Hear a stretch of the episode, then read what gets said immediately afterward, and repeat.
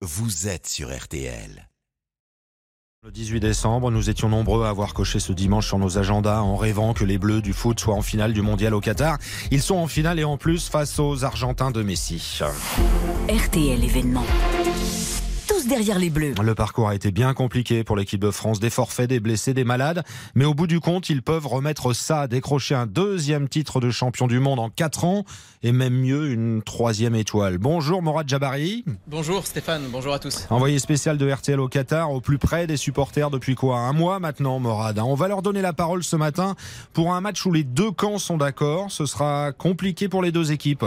Oui, ces dernières heures, la, la confiance côté français a diminué. Un mystérieux virus, des bleus malades, absents aux derniers entraînements, tous de retour hier. Mais Pascal se demande dans quel état sont réellement les titulaires Rabiot, Varane et Upamecano. Oh, c'est effectivement une source d'inquiétude. Ça va être effectivement un des enjeux du match. Est-ce que les Argentins ont le même problème que nous? Là est la question. C'est vrai qu'ils sont plutôt discrets sur cette histoire. Ah ouais, ouais, nous, on en parle un petit peu trop par contre. Ils se sont d'ailleurs quasiment entraînés toute la semaine à, à l'abri des regards. Les Argentins rugueux, agressifs, provocateurs, pas loin d'être violents parfois sur le terrain.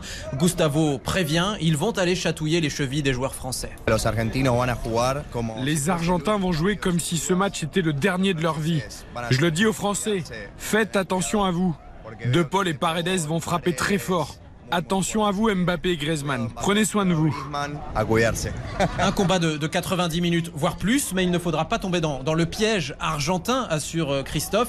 Et il faut avoir confiance en nos bleus. Voir des joueurs d'une qualité comme ça, euh, devant Griezmann, euh, euh, Giroud et même les autres, un toucher de ballon, c'est exceptionnel, c'est juste exceptionnel. Messi va provoquer les fautes, euh, Messi peut faire aussi la différence. On a une défense et surtout des milieux défensifs qui, de qualité, donc euh, ils le stopperont avant, même si c'est difficile. On mettra des buts, c'est sûr. Et une deuxième finale de suite des Argentins que l'on a battus il y a 4 ans en, en Coupe du Monde. L'avantage psychologique est donc de notre côté. C'est vrai, euh, Morad. Mais attention, comme d'habitude, Messi et les autres pourront compter sur leurs fans. hein. S'il y aura 6000 supporters français en tribune, ils seront par contre plus de 40 000 Argentins. Ils sont partout, ils sont bruyants. Ça se traduit comment, Morad? Eh bien, depuis un mois, c'est un chant continu dans le souk de Doha.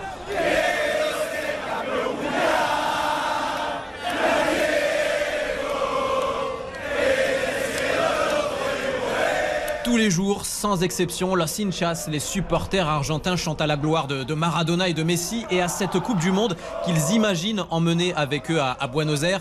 Certains ont vendu leur maison, d'autres quelques meubles, certains ont économisé pendant des années. Mathias, lui, a, a pédalé pendant huit mois. Il est venu à Doha à vélo. Le peuple argentin est un peuple qui vit avec passion, alors on fait des folies. Le football, ça se vit, ça se sent, ça se ressent. On aime Messi, donc on est venu ici. J'ai dédié un an de ma vie pour venir à ce mondial, traverser des montagnes et des déserts. Comme face à la, à la Tunisie, à l'Angleterre ou au Maroc, l'équipe de France va de nouveau jouer à, à l'extérieur. Mais ça ne change rien d'après Lucas. Là, il y a 4 ans, on était en Russie, à Kazan. C'était très bruyant. Et puis, quand on leur a collé 3 buts en 10 minutes, il était beaucoup moins bruyant. Donc, euh, on espère que ça va se reproduire. Oui, c'est un public formidable. La ferveur euh, footballistique des Argentins, elle est euh, incomparable. Mais le match, ça se joue pas dans les tribunes, ça se joue sur le terrain. Comme face au Maroc, les Bleus devront vite faire sauter le verrou marqué d'entrée pour baisser le volume dans le stade. Spectacle attendu dans les tribunes, donc, et bien sûr sur la pelouse où deux coéquipiers, deux stars vont attirer les regards. Sacré duel entre Messi et Mbappé. hein.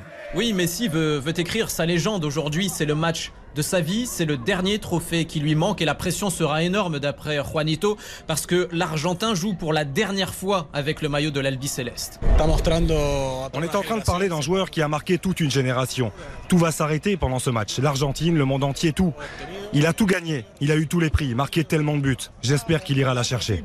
Face à lui, un, un autre génie, plus jeune certes, mais tout aussi ambitieux, déjà champion du monde et qui veut prendre la, la succession de Pelé. Et d'après Thierry, Kylian Mbappé, comme Messi, est en mission. Oui, c'est sûr, ça va être le match dans le match, euh, Messi-Mbappé.